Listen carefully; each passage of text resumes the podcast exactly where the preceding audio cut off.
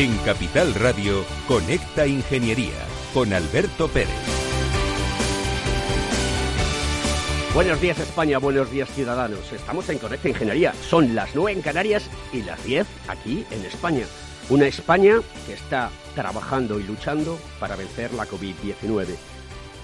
Y les voy a decir una cosa, queridos oyentes. Eh, desde este programa, desde Conecta Ingeniería, también tratamos, y creo que lo estamos haciendo, de luchar contra la COVID-19. Y traemos muchísimos expertos a nuestro programa que están en primera línea de batalla, o como dicen los ingleses en el cutting edge. Me resulta muy agradable tener hoy a una persona aquí que quizás sea uno de los tipos que más sepa de inteligencia artificial y big data en España. Y por qué no decirlo también, en Europa, porque en España hay unos profesionales espléndidos que lo que necesitan es apoyo. Apoyo por parte de la administración, apoyo por, apoyo por parte de las empresas, de las instituciones. Porque sí, en España hay muy buenos profesionales. Tenemos que cambiar la forma de pensar. Porque la transformación digital querido Julio Tejedor, que me estarás escuchando, está aquí y vamos a contar muchas cosas sobre ellas en el programa de hoy. Querido Enrique, buenos días. Buenos días, Alberto. Bienvenido. Muchísimas gracias. Gracias por concedernos esta oportunidad. Bien hallado. Enrique Serrano es eh, CEO en Dinámica, y pero también es eh, el vicepresidente de Inteligencia Artificial y Big Data en la Comisión en Ametic. ¿vale? A que ahora nos contarás un poquito qué es, para que los oyentes lo recuerden. Ya lo hizo Paco Ortigual aquí hace unas semanas, al cual le mando un, fuerte abrazo desde aquí y espero que venga muchas más veces, ¿no? Y bueno, pues eh, tú tienes una empresa de Big Data y de servicio de datos inteligentes, todo lo relacionado con el Business Intelligence, eh, toda esa tecnología, avances analíticos. Son temas muy, muy, muy candentes hoy en día que además de todo, con esta situación de pandemia, el trabajo en el mundo digital se ha disparado, ¿no es así, Enrique? Es así, porque de hecho nos, nos ha obligado de alguna forma pues eh, a tomar eh, yo creo que, decisiones con, con acierto. nos ha obligado a, a, teletrabajar, a, estar en remoto.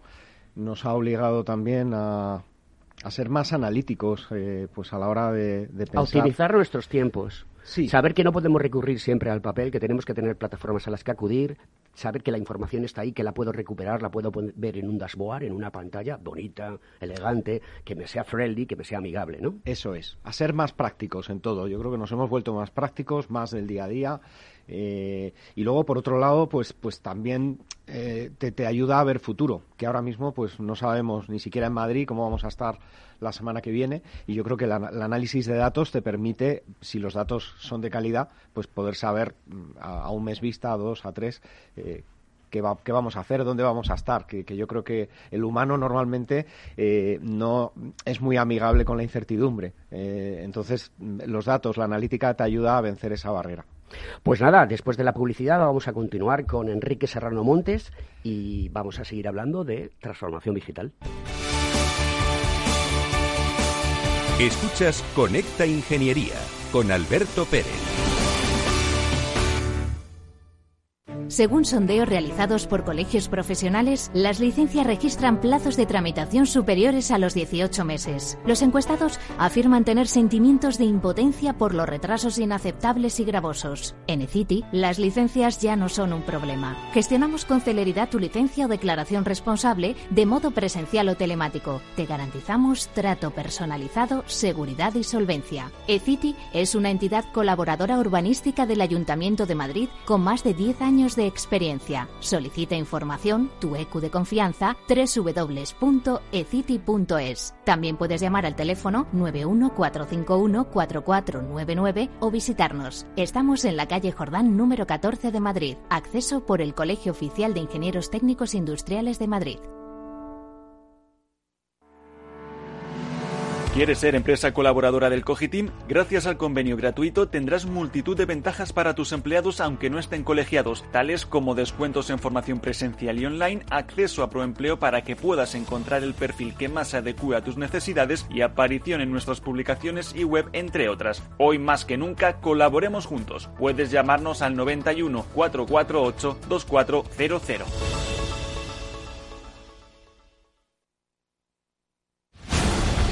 Estás escuchando Conecta Ingeniería. Pues ya tenemos aquí la noticia de la semana que además de todo va enfocada al mundo de los datos. La ciencia de datos ayudará al estudiante a mejorar su rendimiento. Creo que esto es una cosa importante, ¿no, querido Enrique? Por supuesto. Yo creo que mm, todo lo que tiene que ver con mejorar el aprendizaje y cada persona es independiente en cuanto a esa capacidad de aprendizaje. Entonces, yo creo que eh, la ciencia de datos, la inteligencia artificial, ayuda a que cada persona pueda tener un aprendizaje a medida. Y además de todo es muy importante nunca dejar de aprender. Lean ustedes a Nietzsche, yo hablo mucho de él en el programa, lean a Nietzsche. Luchen contra la moral establecida. Esas cosas nos van a proporcionar un futuro mucho mejor, ¿no, Enrique?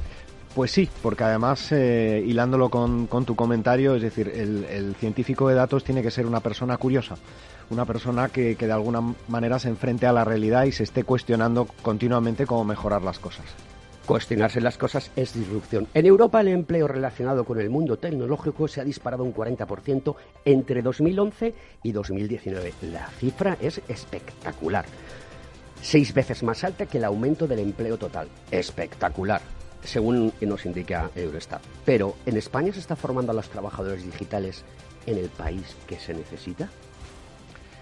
en España se está formando a los trabajadores digitales, pero yo diría que, se necesita eh, más fuerza, más ímpetu, eh, más oferta, más apoyo por parte de las instituciones, incluirlo también en, los planes educativos eh, de la universidad. Desde la más tierna infancia, lenguaje computacional, análisis de datos. Por supuesto, y te lo dice alguien que ya estaba programando con, con nueve años videojuegos, yo creo que igual que un idioma hay que aprender, hay, Así que eres un friki de los juegos. Totalmente. Pues luego después tenemos una cosa que os voy a contar. Mira, se ríe mi amigo Félix porque también es un, un friki de, los juegos. Félix, nuestro querido amigo eh, que está al otro lado de la pecera y que me ayuda muchísimo en el programa.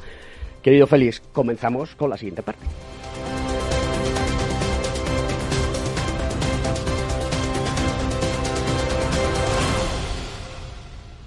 Conecta Ingeniería con Alberto Pérez.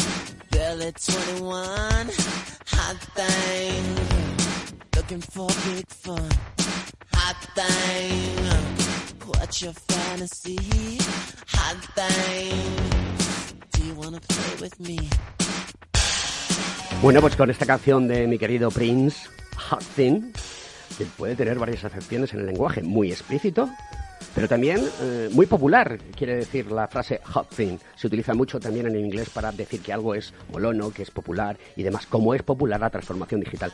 Cortita y al pie, Enrique, defínenos lo que es la transformación digital. Transformación digital es un cambio de, concepto, de, mentalidad para tratar de, aplicando la, tecnología eh, a cada uno de los procesos, tomar decisiones de la mejor manera, rápidas y certeras. O sea, es decir, yo tengo procesos que los he venido realizando a lo largo de eh, mi historia como profesional de una manera casi manual, por no decir completamente manual, pero voy introduciendo tecnología lo que, me hace mejorar las cosas. Es decir, antes la contabilidad se llevaba con libros y ahora se lleva con libros, pero informáticamente. Es decir, tú metes datos y sacas análisis de datos, porque te es mucho más fácil manejar todos esos datos. Sí, en definitiva, tomar decisiones en base a datos. Y entonces, esa es lo que nosotros conocemos como Big Data. El Big Data eh, puede ser que sea un universo pequeño, pero también un universo muy grande. Lo que trata de explicar el Big Data es eh, cómo gestionar esos datos. Efectivamente, Big Data o Small Data lo que quiere decir es tener la capacidad para procesar en tiempo real cantidades ingentes de, datos y que eso genere un valor. ¿Y de dónde tomo los datos? De cualquier sitio, de un sensor, de la meteorología, de... Mm, la naturaleza está generando datos continuamente. Ese no es el problema. ¿La datalogía es la ciencia más poderosa ahora mismo en el mundo? Yo creo que es una ciencia que ahora mismo está en boga porque lo que nos faltan son datos de calidad. Con datos de calidad estaríamos tomando mejores decisiones, por ejemplo, con la COVID.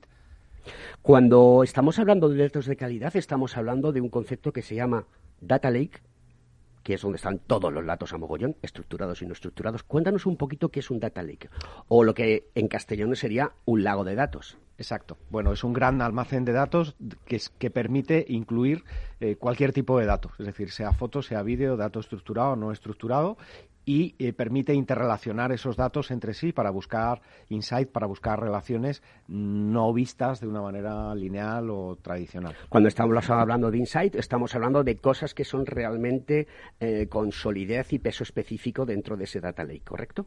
Sí, relaciones entre ellos que, que, nos arrojan valor, es decir, que nos hacen ver cosas que no veríamos de otra forma. Vale, yo tengo ese data lake, el lago de datos, y me voy a un data warehouse a través de una máquina que ya me selecciona el chachi piruli de los datos. Es decir, ese que tiene valor de verdad, con el que yo puedo hacer negocios, con el que yo puedo mover la economía y con el que yo puedo salvar vidas. Efectivamente, el Data Warehouse es otra capa que te permite estructurar eh, y relacionar eh, esos datos y almacenarlos con una cierta eh, lógica.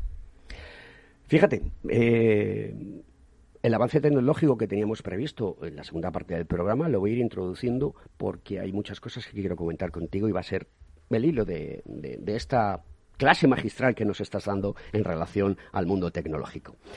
Como te decía antes, tú que eres un friki de, del mundo de los juegos, lo cual me parece fantástico, porque los juegos proporcionan mucha capacidad de análisis y estructuración de la mente, porque claro, el juego no es matar marcianitos como hacíamos antes, sino que lleva una programación, ¿no?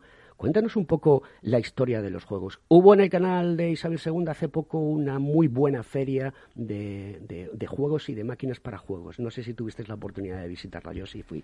Pues no, no, no, la verdad, eh, mala suerte, pero el, para mí el, tema del juego efectivamente te estructura eh, la mente, te, te, yo creo que te hace conectar eh, las neuronas de manera diferente, te da una capacidad lógica, sensorial y analítica también diferente, pero también hay una cosa muy importante, es decir, gracias al mundo del videojuego podemos estar hablando de Big Data y podemos estar hablando de inteligencia artificial en el concepto que lo hablamos hoy, porque las GPUs, es decir, esos super eh, procesadores gráficos, son los que hoy estamos utilizando eh, para desarrollar muchos pro, eh, proyectos perdón, de inteligencia artificial.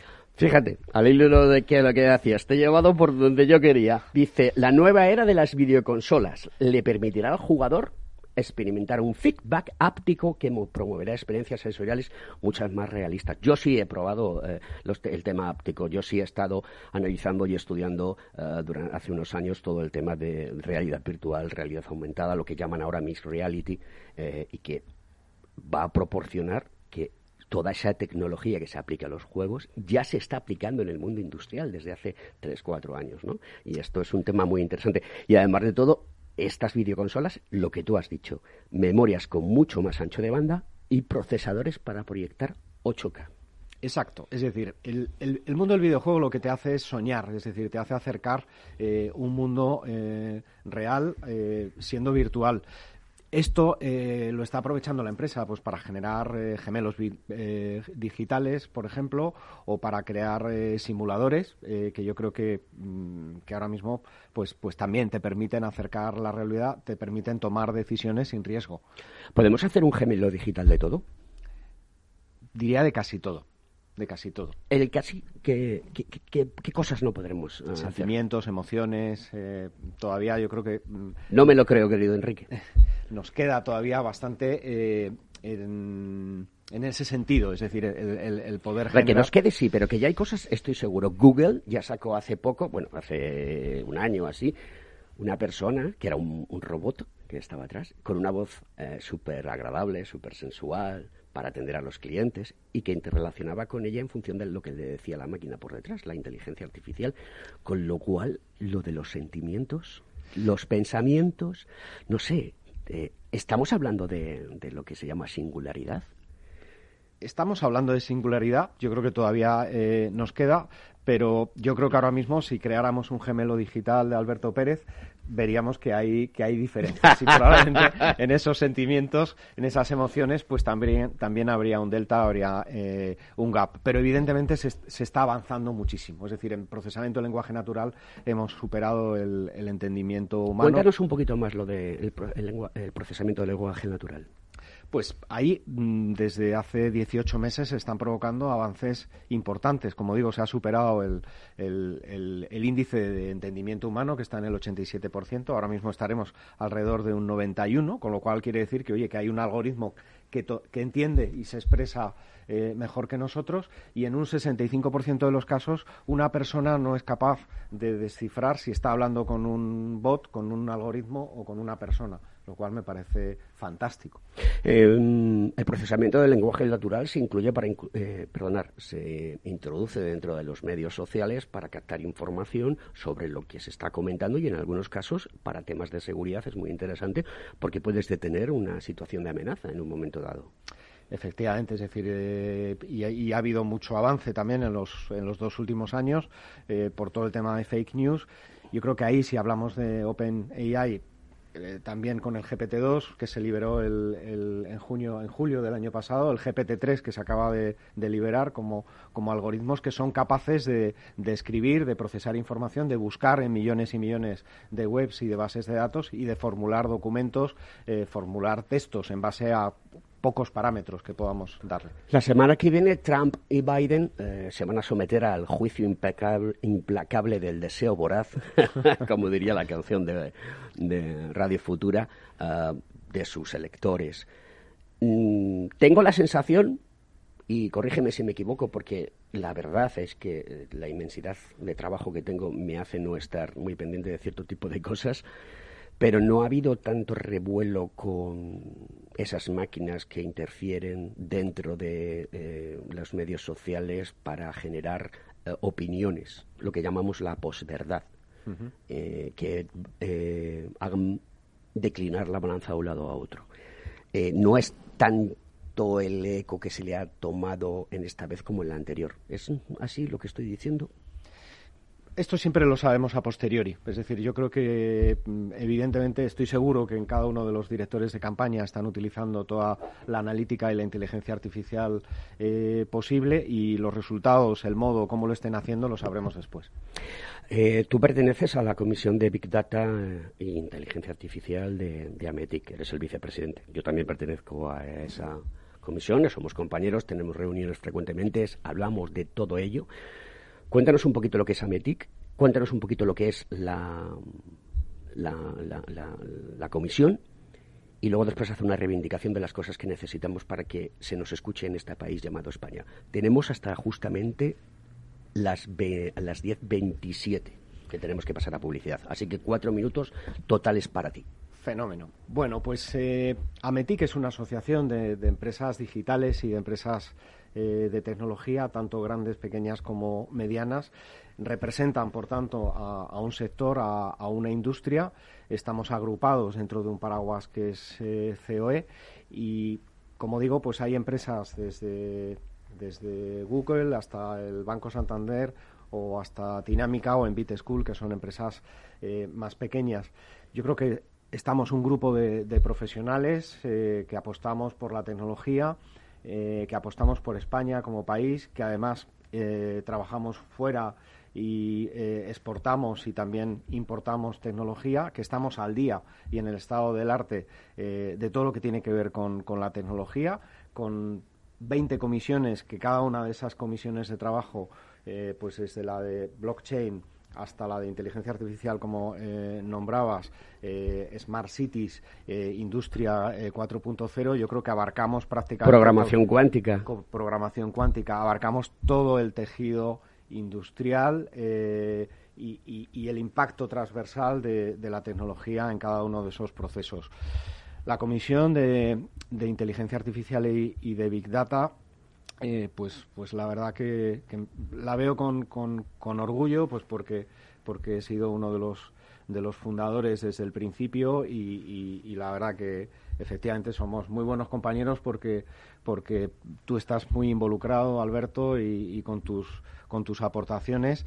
Pues yo creo que, que, hemos hecho mucho. Es decir esta comisión en el poco tiempo que, que lleva pues eh, ha influido de verdad en eh, en, en, el gobierno y en las personas que toman decisiones, pues primero yo te diría, pues para crear una vicepresidencia eh, eh, digital con una secretaría de Estado digital. Es decir, bueno, pues eso salió eh, de aquí, se expuso hace justo casi poco más de un año en, Santander eh, y se nos ha escuchado. Es decir, sí, pero eh, que no, se nos ha escuchado está claro porque además de todo la voz es muy potente, ¿no? Y hay, como tú muy bien decías, pues hay una serie de compañeros porque están en posiciones claves y que todos arrimamos el hombro. Pero resulta que se ha creado una supercomisión de superexpertos donde el mundo digital, la industria digital no está representada. Y eso me duele en el corazón, me duele en el orgullo, me duele en mi inteligencia y me duele en lo profesional. No lo entiendo.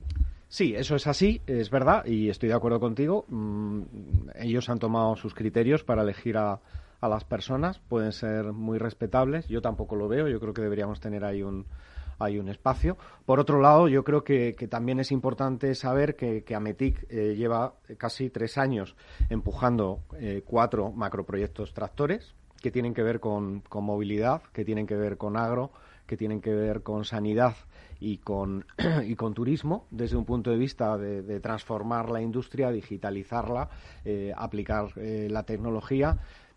En este caso se nos ha escuchado, se han incluido dentro de, la Agenda Digital 2025. Y nos los han aprobado. Y están, te diría, preasignados o preaprobados. Eh, es decir, todo esto se ha presentado a, a Bruselas y queda un, un ok final, con lo cual tenemos que estar satisfechos. Pues con ese eh, orden de magnitud que tenemos sobre todo lo que es la transformación digital y cómo tenemos que estar satisfechos porque las cosas van avanzando. A mí me gustaría que más ritmo, pues vamos a pasar a dar un poco de publicidad, que también de ello vivimos.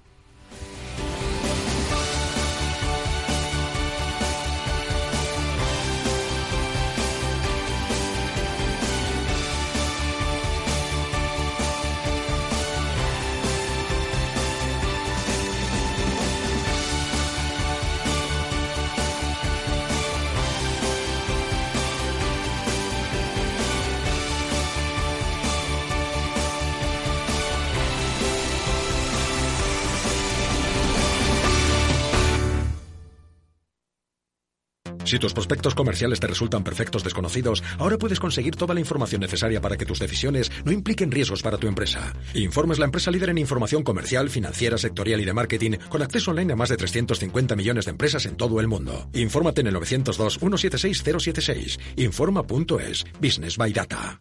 A continuación, podrán disfrutar de la obra clásica compuesta por Beethoven, en Do menor, durante su madurez. El arte es solo para unos pocos. ¿O no? Con la inversión ocurre lo mismo. Renta 4 Banco te ofrece más de 500 cursos de inversión gratuitos para todo tipo de inversores. Entra en r4.com e inscríbete.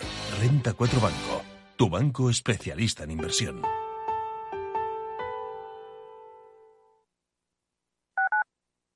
Capital Radio. Siente la economía. En el balance nos preocupamos por nuestros hijos, por su vinculación con el mundo de Internet y las redes sociales, y analizamos sus riesgos de la mano de Pilar Rodríguez en Familias Enredadas, todos los lunes a las ocho y media de la tarde en el balance, Capital Radio. ¿Está pensando en montar una empresa pero no se atreve a dar el paso en solitario? Busca una marca conocida y consolidada que le respalde en Franquiciados le ayudamos a elegir el negocio que más se ajuste a sus necesidades. Franquicias de éxito, innovadoras, de baja inversión. Los miércoles a las 12 en Capital Radio tienen una cita con el único programa de radio de España especializado en la industria de la franquicia. Franquiciados con Mabel Calatrava.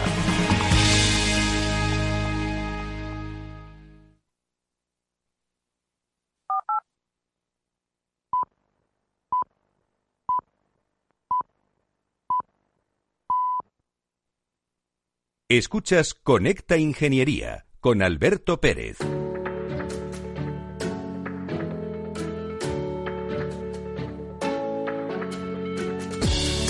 Vamos con el Consejo de Seguridad de esta semana, quien nos lo envía Tecnifuego. Los últimos incendios en hoteles y edificios de vivienda desvelan la falta de seguridad.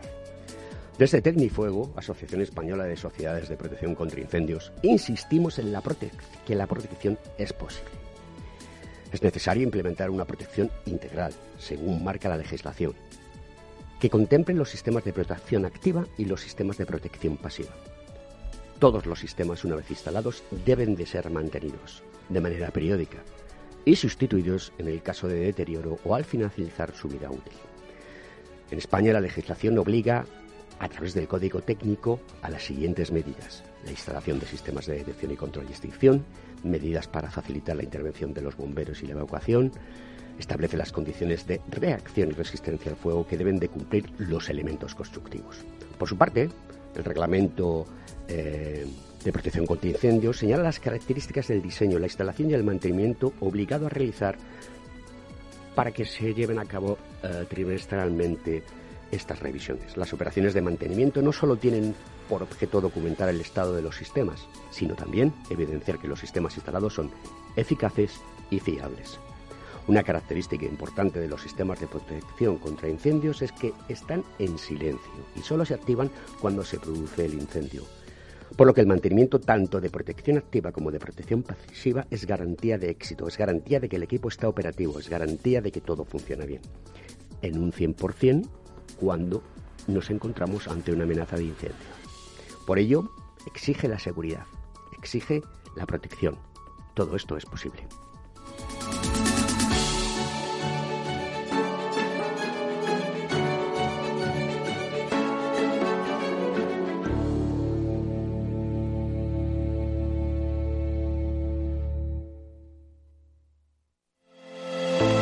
¿Acabas de montar un negocio y te gustaría protegerlo de posibles intrusiones no deseadas? ¿Necesitas asesoramiento respecto a los sistemas de protección contra incendios que la legislación obliga a instalar en tu empresa? ¿Ya tienes sistemas de seguridad o de PCI en tus instalaciones, pero buscas un mantenedor para los mismos?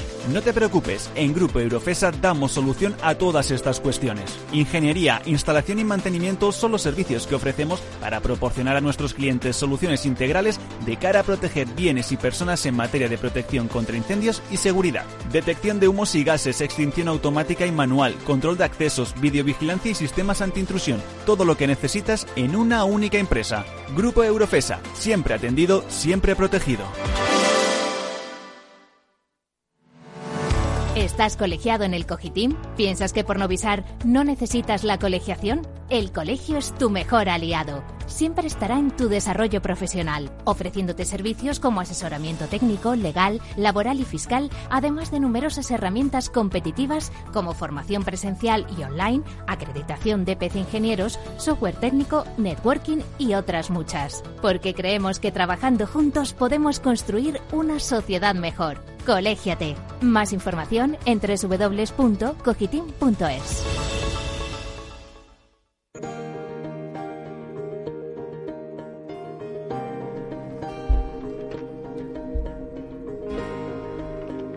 Bueno, pues vamos a seguir eh, con el avance tecnológico eh, que habíamos iniciado con nuestro querido amigo Enrique Serrano Montes, que está hoy aquí en el estudio, uno de los mayores expertos en España y en Europa en todo lo relacionado con Big Data e inteligencia artificial y que es muy conocedor de lo que está pasando. Vamos a seguir hablando de ello, ¿no? Y nos encontramos, por ejemplo, que las misiones extraterrestres, la ESOMARS y la misión Mars, incorporan, por ejemplo, en el caso de ESOMARS, instrumentos de detectar signos de vida en Marte.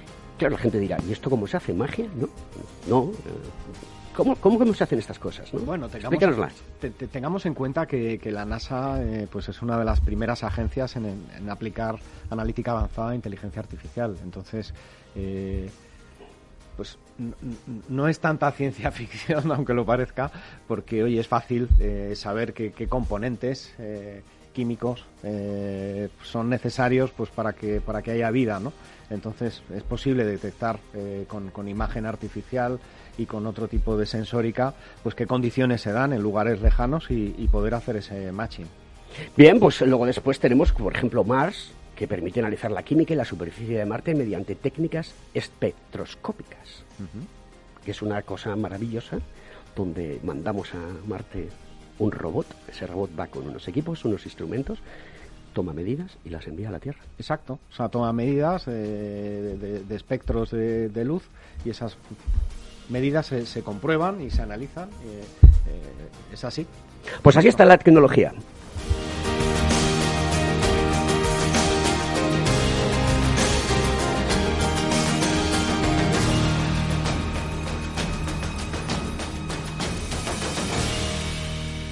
Conecta Ingeniería con Alberto Pérez.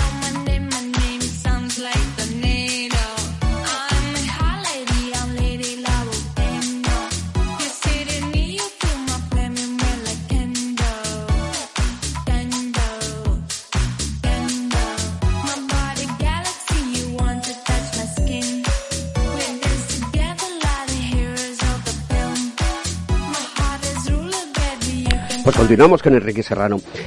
Enrique, una de las cuestiones tecnológicas que está suscitando una guerra, yo diría que fría o caliente, ¿no? Un hot thing, como diría la canción que estamos escuchando, que también se titula así, eh, es el 5G. Porque el ser humano lo que quiere son inmediatez en las cosas que consulta y una gran cantidad de datos. El 5G es la quinta generación de conectividad móvil inalámbrica, ¿no? que, promete ser 100 veces más rápida que la de 4G, alcanzando conexiones que superan los 10 gigabytes por, segundo. Mm. ¿Qué es exactamente el 5G y qué papel juega hoy en día en la economía mundial disponer de una comunicación tan potente que ya se está desarrollando la sexta generación? Sí, pues eh, sobre todo incrementa la, calidad de las comunicaciones, elimina prácticamente la latencia, lo cual, pues para todo lo que tiene que ver con, robótica, manejo de dispositivos a distancia, pues elimina cualquier tipo de, riesgo. Es un impacto importante, es un impacto grande en las comunicaciones, en, el modo de vida. Yo diría que más de, las organizaciones o de determinadas empresas y servicios que de las personas que no lo van a notar eh, tanto. ¿Se puede acceder a la nube en tiempo real? ¿Qué es la nube? Es una nube de las que tenemos aquí colgadas, ¿no? Explícale a la gente qué es la nube, porque, claro, tú tienes tu ordenador, en ese ordenador tienes unos programas que los incorporas dentro de tu disco duro para que corran dentro con su procesador, ahí almacenas datos, gestionas cosas, etcétera, etcétera.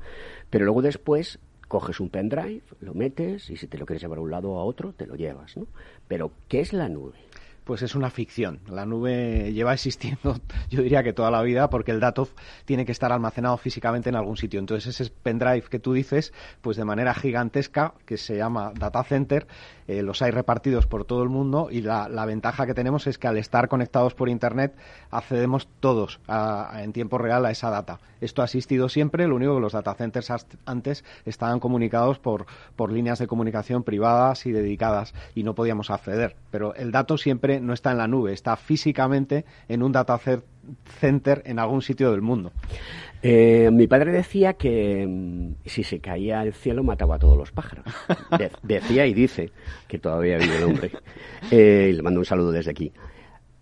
Resulta que, mm, ¿qué pasaría ¿Hay redundancia suficiente para que no haya un colapso de gestión de datos para toma de decisiones? Porque mm, la, electricidad cuando llega a suministrar a nuestras viviendas está gestionada por un gran Big Data y un dashboard donde hay personas que, que, que saben cómo distribuir y repartir. Incluso el precio de la energía se hace en un baremo a través de un dashboard. ¿no? Sí, bueno, en su día me tocó dirigir uno de los mayores data centers de Europa y lo conozco bien. Pues mm, está, está resuelto, es decir, un data center puede tener hasta tres puntos diferentes de, energía, eh, con lo cual, pues incluso eh, de, puntos diferentes externos, pero luego también tienen eh, mm, grupos electrógenos internos por si acaso todo falla. ¿no? En cualquier caso, mm, se caen los data centers, por lo tanto, los datos incluso tienen que estar en, en más de un data center eh, almacenado. Es muy difícil perderlos, pero es fácil que un data center se pueda caer. Mm, una de las cosas, muchas veces los medios de comunicación no, no hacemos los deberes bien y contamos las cosas mal, porque muchas veces asociado eh, el 5G, en su móvil se va a poder descargar usted la serie antidisturbios, ¿no? que es la que está de moda ahora, eh, muy rápidamente, de casi de forma instantánea. Pero no es, no, eh, eso sí lo va a hacer, indudablemente, pero no es el objetivo eh, el que tú te puedas descargar, descargar películas, sino que el objetivo es hacer las cosas de manera que fluyan con la velocidad necesaria y suficiente para poder tomar decisiones. Sí, o sea, lo importante es tomar decisiones en tiempo real, porque así estamos acelerando el ciclo eh, pues de, proceso de, la empresa y, por lo tanto, aceleramos el ciclo económico en la medida en, que, en la que tomamos más decisiones y, decisiones para acertar, evidentemente. Pues va a mejorar la comunicación peer-to-peer, que es compañero a compañero de eh, face to face, ¿no? Eh, la conectividad incluso llegará a los, a los, lugares muy remotos, como por ejemplo la Antártida, donde te vas a marchar en breve, y lo cual me alegro mucho. Y eh, bueno, pues tendremos una internet de banda ancha con amplia cobertura. Pero aparte del 5G, el Wi-Fi 6 que tendrá una velocidad superior a las versiones anteriores y a su capacidad de rendimiento, será impresionante y mucho mejor, incluso en los entornos como, con muchos dispositivos conectados. Es decir, no vas a tener que decirle a tus hijos en casa, chicos, apagar todos los móviles y dejar de conectarnos a la Wi-Fi porque ya no hay más capacidad de, de garbanzos entrando por el tubo. Esto va a ser revolucionario. Bueno, va a ser revolucionario porque fíjate, yo creo que a nivel usuario, a nivel B2C, pues probablemente se va, se va a hablar mucho más del, del, del Wi-Fi eh, eh, versión 6 que probablemente del 5G. Y sin embargo, pues en, empresas y en entornos empresariales, organismos, hospitales, pues el 5G puede tener eh, un gran impacto. ¿no?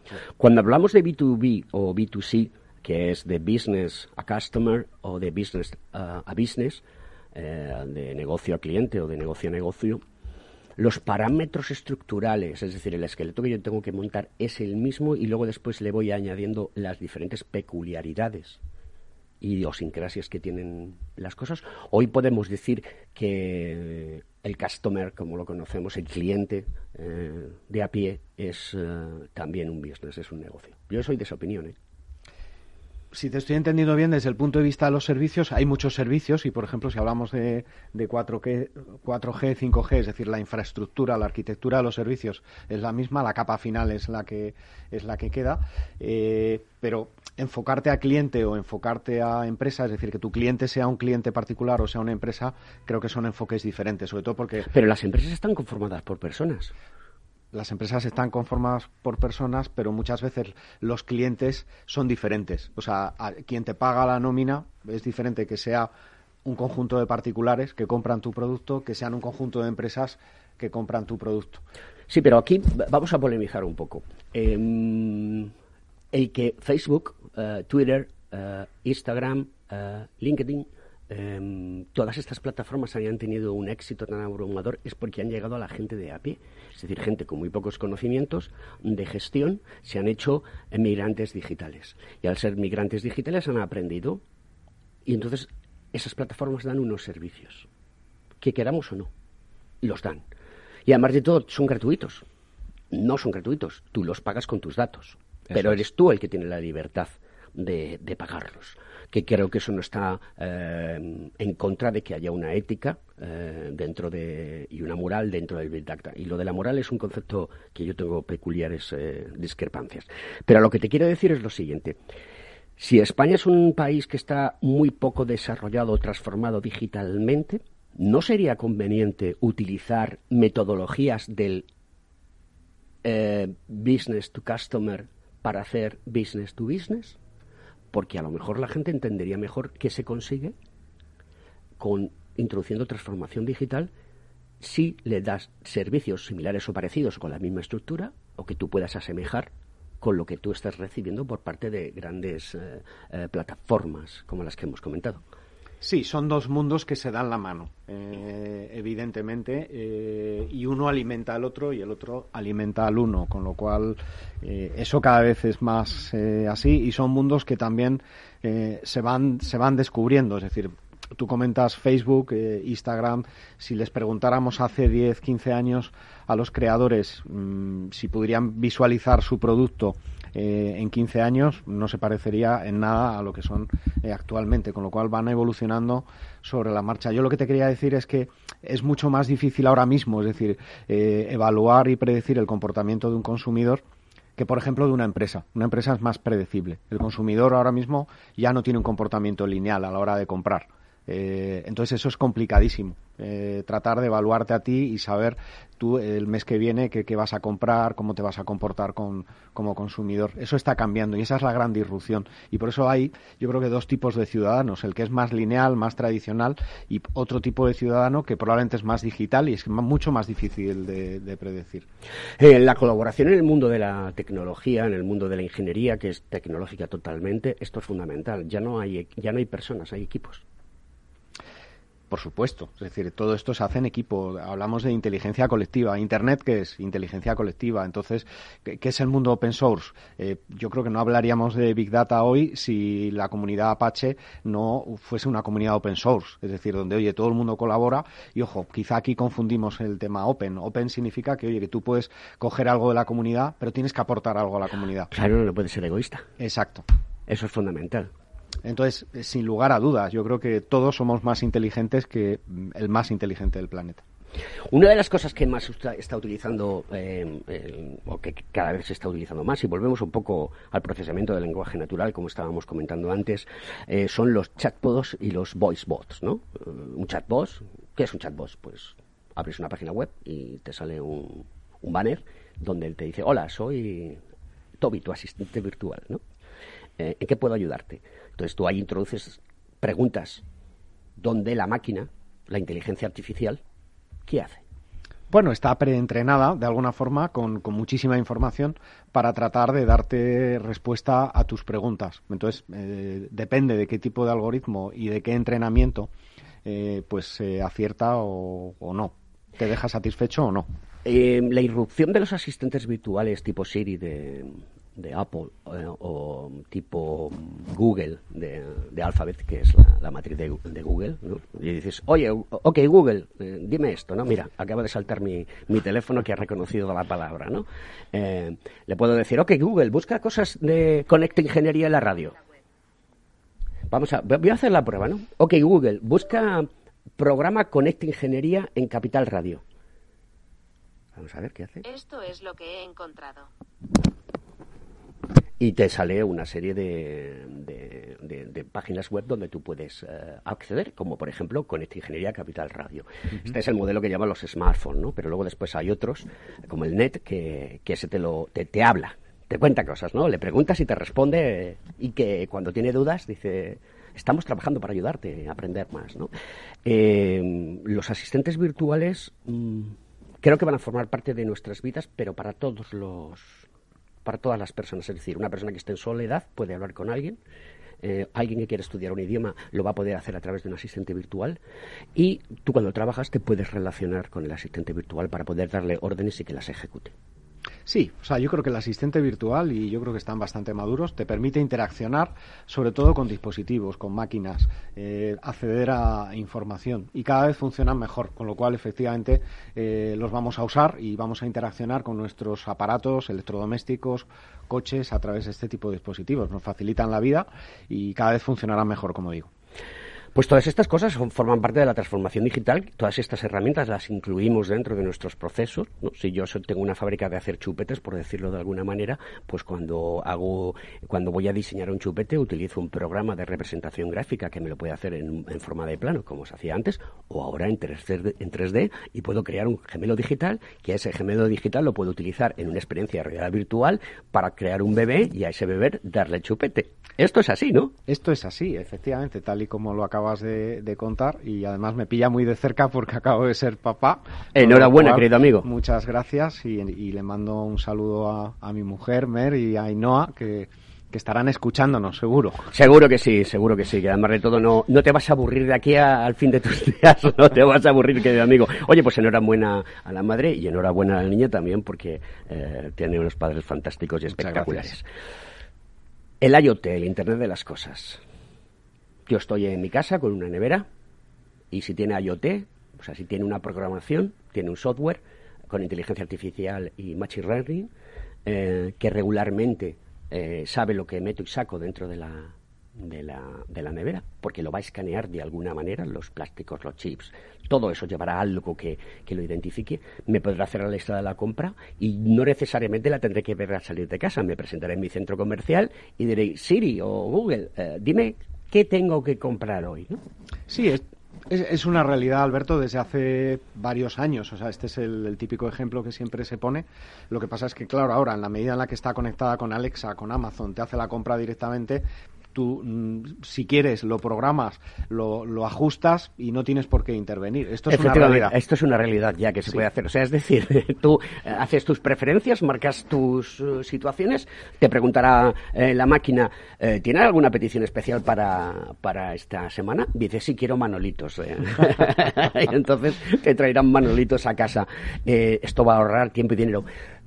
Hay una frase que se está escuchando en los medios de comunicación, en publicidad, no voy a decir de quién, para no herir sentimientos, aunque lo podría hacer, que dice que la tecnología tiene dos caras. Y yo no estoy de acuerdo con eso. La tecnología solo tiene una cara. El que tiene dos caras es el ser humano, porque las máquinas funcionan porque las programa el ser humano. Y hasta que podamos llegar a lo que se conoce o el concepto del transhumanismo, mmm, todavía queda, ¿no? Sí, yo creo que eso sí que es ciencia ficción, eh, para mí por lo menos.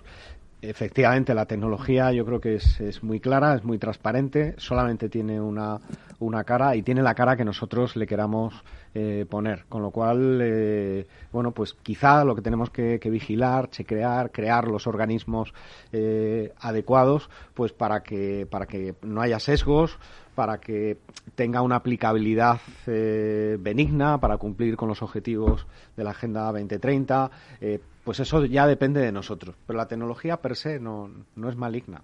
La semana pasada que estuvo aquí Francisco González de, de FEDA, que es la Federación Española de, de, Ascensores y Elevadores, que es el director mm, general, pues hizo un llamamiento a que la gente se formase para en conocimientos de técnicos para incorporarse al mundo del ascensor y de las escaleras mecánicas para trabajar porque hacía falta perfiles y no había.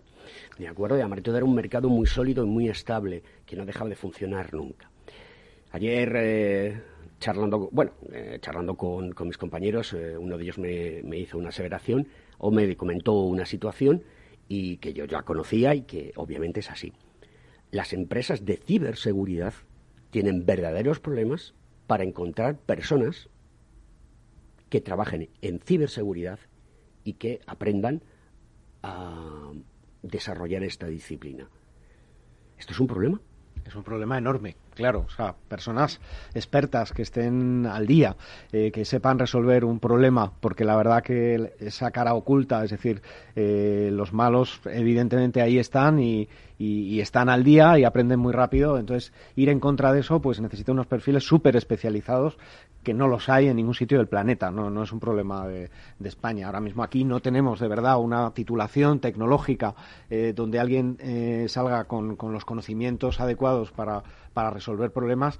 No olvidemos que los problemas que ha tenido Mafre, que ha tenido algunas de las compañías eh, Prosegur, etcétera, etcétera, que hay que decirlo, pues han venido expertos de Estados Unidos a resolver esos problemas de Microsoft. Entonces, mmm, bueno, yo creo que eh, ese experto esté donde esté, pues al final se le llama para resolver un problema. Mm, es un punto de, de, atención muy importante porque cada vez vamos a tener más problemas de ciberseguridad y solamente conocemos los muy gordos, es decir, eh, todos los problemas que hay mmm, no nos enteramos. O, o sea, que pueden, hay, una, hay una serie que a mí me gustó mucho que se llama Mr. Robot, que lo explica muy bien, ¿no? Es muy dinámica, muy activa eh, y, y, y, te das cuenta cómo eh, alguien, y tampoco es tan complejo, ¿eh? porque te, te, metes en Internet, eh, pides eh, información de cómo hacer las cosas, cómo hacer uh, amenazas de ciberseguridad y con un poco de tiempo y dedicación eh, lo haces y te acabas haciendo un experto. De hecho, muchos, muchos, muchos expertos en, en ciberseguridad vienen del lado oscuro. Esto es así, ¿no?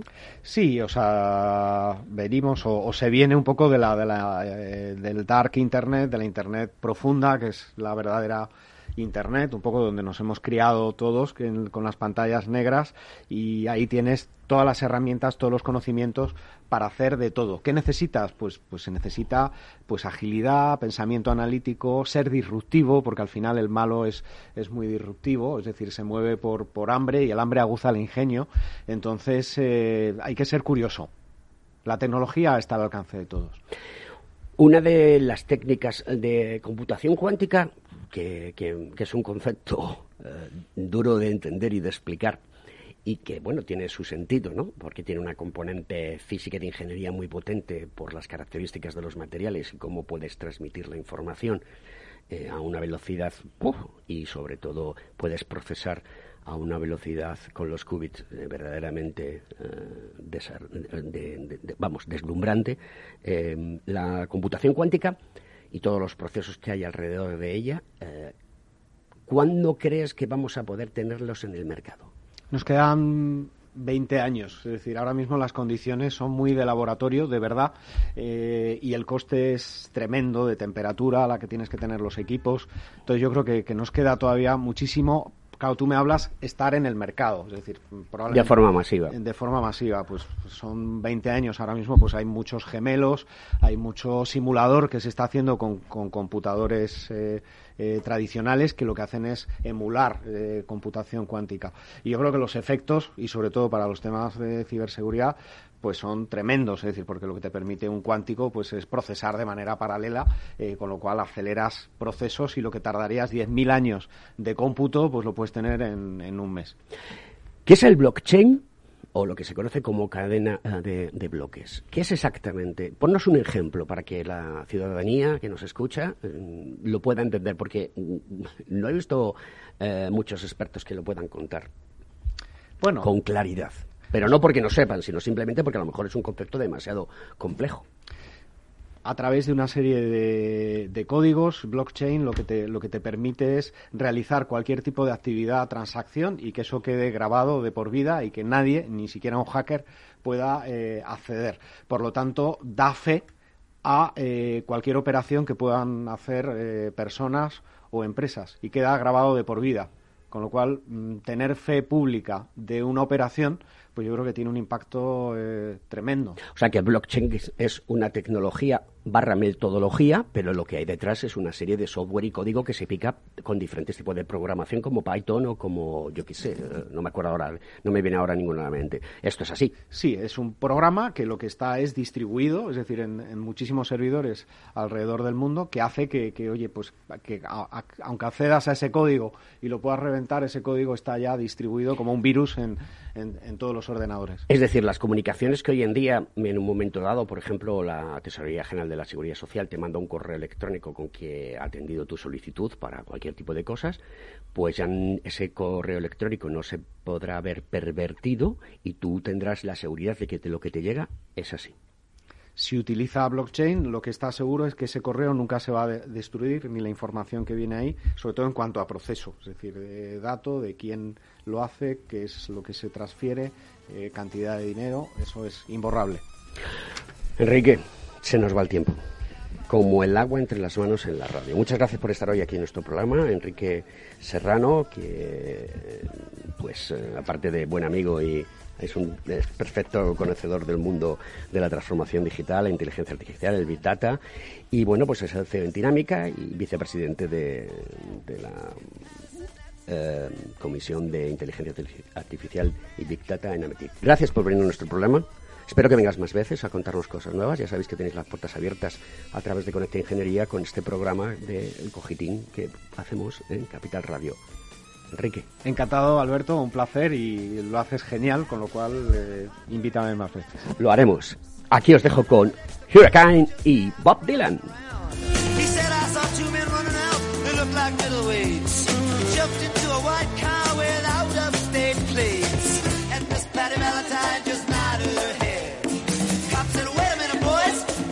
So they took him to the infirmary.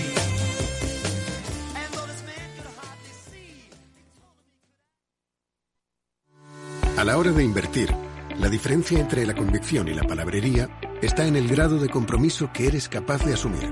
El nuestro es este. En Finanbest solo ganamos si tú ganas primero. Conoce todas las ventajas del Result Investment. Tienes mucho que ganar. Finanbest, tú ganas.